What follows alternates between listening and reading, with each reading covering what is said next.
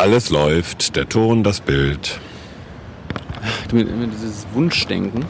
Ja, ich hoffe doch, dass alles läuft. Ja. Jo.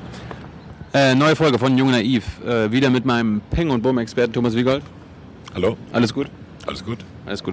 Ich wollte heute mal mit einem Thema über dir reden. Ein, über ein Thema mit dir reden, wo ich gar nicht genau weiß, ob du da der Experte für bist, nämlich über Cyberkrieg. Krieg bin ich doch immer Experte, oder? Ja, dann mal los. Was ist Cyberkrieg? Was, Ah. was kann man sich darunter vorstellen? Tja, das Problem ist, glaube ich, es gibt tausend und drei verschiedene Vorstellungen davon. Ähm, Was stellst du dir denn vor unterm Cyberkrieg? Es ist, es ist schwer. Weil, also ich erinnere mich so ein bisschen an dieses Stux, Stuxnetz. Ja, äh, Stuxnet, ja. Stuxnetz, da hat doch hat da nicht ein israelisch-amerikanischer Virus das iranische Atomdings befallen und Ja. kaputt gemacht? Ja. War das Cyberkrieg? Tja, da kann man jetzt drüber streiten. Äh, wir, wir wollen nicht streiten, nur nee. was erklären. Man kann trotzdem drüber streiten. Also der, der hat eine Anlage kaputt gemacht. Ist das jetzt Krieg? Das war ein Virus, ne? Das war ein Virus, der sozusagen die Anlage so äh, extrem beansprucht hat, dass sie mechanisch kaputt gegangen ist. War das Krieg? Ja, wenn, wenn der von israelischen und amerikanischen Programmierern äh, programmiert wurde und mit dem Ziel, dass genau das äh, passiert, dann ist das auf jeden Fall ist das eine kriegerische Handlung oder ist das Sabotage? Ja, eben, das ist genau das Problem. Jetzt stellen wir uns mal vor, da wären irgendwelche geheimen Agenten da eingedrungen und hätten mit dem Vorschlaghammer das Zeug kaputt gehauen. Also händisch. Händisch. Wäre das Krieg? Ja, das ist auch das Ding. Auch eine Sab also Sabotage Ja. kann ja eine kriegerische Handlung sein. Kann eine kriegerische Handlung sein. Also das ist so ein bisschen das Problem, diese, diese Abgrenzung, wann ist es ein Krieg, erst recht, wann ist ein Krieg im völkerrechtlichen Sinne, wann ist es Sabotage, wann ist es zum Beispiel ein krimineller Akt. Also macht das jemand, um daraus einen wirtschaftlichen Vorteil zu ziehen, oder ist es das, was wir klassisch unter einem Krieg zwischen Nationen verstehen? Genau. Das, äh, und das ist gerade beim, beim Thema Cyber, ja, Cyber ist auch so ein, so ein Buzzword, ne? das ist irgendwie alles und nichts. Wo fangen wir da an? Also es gibt ja die, die verschiedensten Varianten. Wenn jetzt eine fremde Macht irgendwo ein Virus einschleust und alle deutschen Bankautomaten sind lahmgelegt, das ist möglich. das wäre wahrscheinlich möglich. Stellen wir uns mal vor. Stellen wir uns mal vor, Ja. wäre das schon Krieg? Oder ist Krieg, wenn eine fremde Macht wieder oder eine fremde Armee mit irgendwelchen Computertricks, Viren, mit, mit, mit Hackerangriffen ähm, die deutsche Flugabwehr lahmlegt? Also die, die Steuerung der Flugabwehrraketen. Ich glaube schon. Weil ich Ja. meine, äh, ist, ist Krieg nicht so ein bisschen, ich meine, Krieg muss ja nicht bedeuten, dass da der erste Soldat gefallen ist und äh, tot ist oder irgendwie eine, Ja. eine Front gibt, aber Ja. Es wird ja, es, es werden ja Infrastrukturen kaputt gemacht. Ja. Das sind ja gezielte, Werden sie kaputt? gezielte Eingriffe. Werden sie kaputt gemacht? Hä? Werden sie kaputt? Also wenn alle deutschen Geldautomaten lahmgelegt sind, Ja. äh, Dann gibt es keine Euro mehr. Genau. Erstmal ist ja nichts kaputt gemacht. Es Ja. hat natürlich massive Auswirkungen auf das Wirtschaftsleben in Deutschland. Ja, klar. Oder, also, oder wenn der da- Strom da- ausfällt. Also wird eine wirtschaftliche Struktur kaputt gemacht. Ja, ja, die Struktur an sich nicht, sondern es wird ist sozusagen Denial of Service, also Verweigerung von Leistung in der realen Welt. Hm. Ist das schon Krieg? Ich weiß Ich, nicht. ich frage deswegen, weil das Problem ist natürlich, ähm, welche Reaktionsmöglichkeiten hat man? Also wenn Krieg ist, Hm. feindliches Flugzeug kommt, wirft eine Bombe, schieße ich zurück, schieße das Flugzeug ab, Selbstverteidigung. äh, fliege mit dem eigenen Flugzeug rüber und schmeiß bei denen eine Bombe. Genau. So ganz simpel. Ja. So. Wie ist das in so einem Fall? Wenn jemand Ja, da muss man erstmal rausfinden, wer das ja, war. Also ob das, ist ob das quasi so ein, nächste so Problem, das, ein die sogenannte Attribution, also die Attribution heißt. ja, das ist wieder so ein englisches Wort, Zuschreibung. Ah. Äh, oder herausfinden, wer war es denn eigentlich? Das, Also, das war ist, es die ist, ist ja heutzutage immer praktischerweise noch, äh, Al-Qaida sagte, hey, wir waren das. Ja. So, das gibt es ja wahrscheinlich online nicht, oder was? Äh, das kann es ja geben. Die Frage ist, ob es stimmt. Ja. Die Frage ist, äh, ob es nicht, äh, also irgendeine fremde Macht, wir nennen jetzt gar keine, ne? also irgendeine fremde Macht schleust diesen Virus ein, legt in Deutschland das Wirtschaftsleben lahm und fingiert eine Erklärung, wo Al-Qaida sagt, wir waren's. Und dann? ja, dann haben wir den haben wir einen Sündenbock gefunden. Ja, es stimmt aber vielleicht gar nicht. Ja, aber wir wissen ja, unsere Politik mag da Sündenböcke. Den, den ist Ja, doch der, ganz, ganz so einfach ist es nicht. Es muss schon, ehe man dann hingeht und irgendeinem, auch, auch bei den Amis übrigens, ehe man hingeht und irgendeinem eine Bombe auf den Kopf schmeißt, muss man schon recht zweifelsfrei wissen, wer es denn war. ja. Ja, aber manchmal gibt es einfach nur äh, das Problem, dass nicht wirklich klar ist, wer der Feind ist. Oder? Ja, und das ist bei diesem Aber- aber- sogenannten Cyberkrieg ja ganz massiv so. Also wenn sich irgendwelche professionellen Hacker im Auftrag, ich sag mal, der russischen Mafia hintenrum über Sao Paulo und San Francisco bei der DENIC in Frankfurt in Rechner hacken und von da die Angriffe ausgehen. So, schmeißt man da eine Bombe auf Frankfurt, weil da der Ausgangspunkt der Angriffe war und man das andere vielleicht nicht nachvollziehen kann?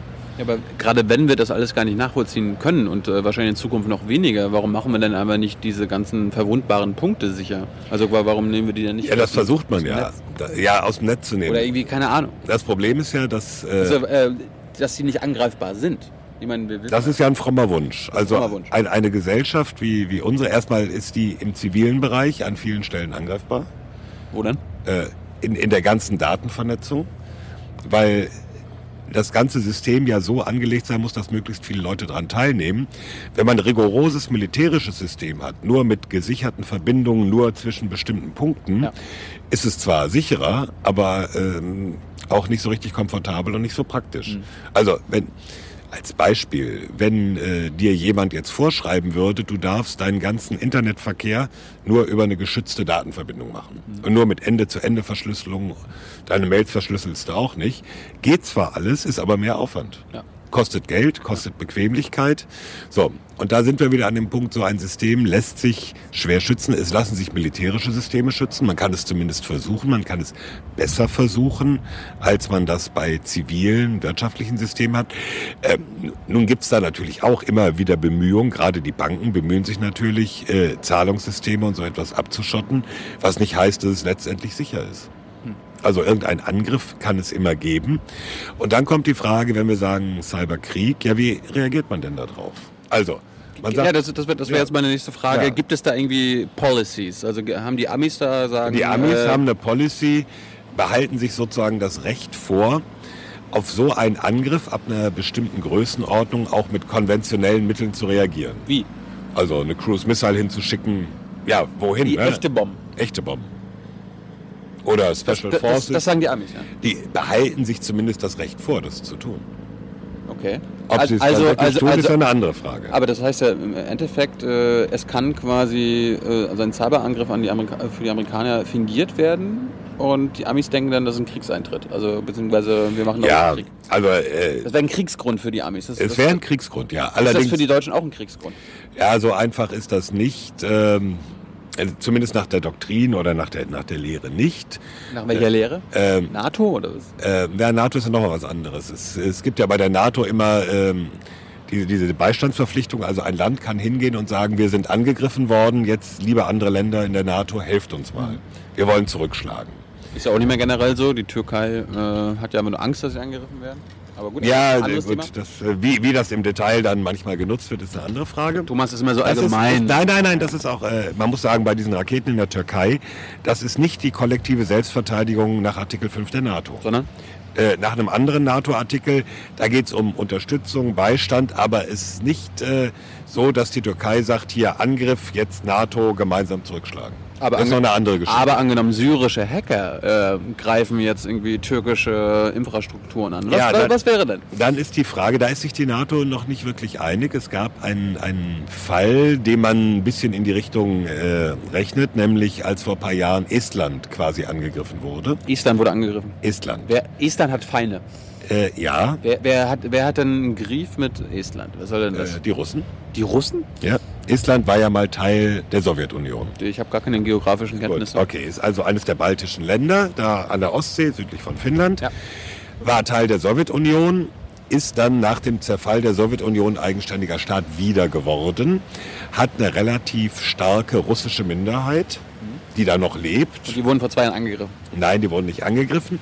Da gab es aber Zoff um die Verlegung eines Denkmals, das an die Sowjetarmee erinnert. Und daraufhin gab es auf einmal, man muss sagen, Estland ist eine der am höchsten vernetzten Nationen weltweit. Die machen alles online sozusagen. Also nicht Geil. nur Bankgeschäfte bis hin zu äh, Führerschein abholen, beinahe hätte ich gesagt. Und ähm, da gab es dann massive Angriffe auf äh, Regierungsinstitutionen, auf Banken, auf Medien in Estland. Und es wurde immer vermutet, da stecken irgendwie die Russen hinter.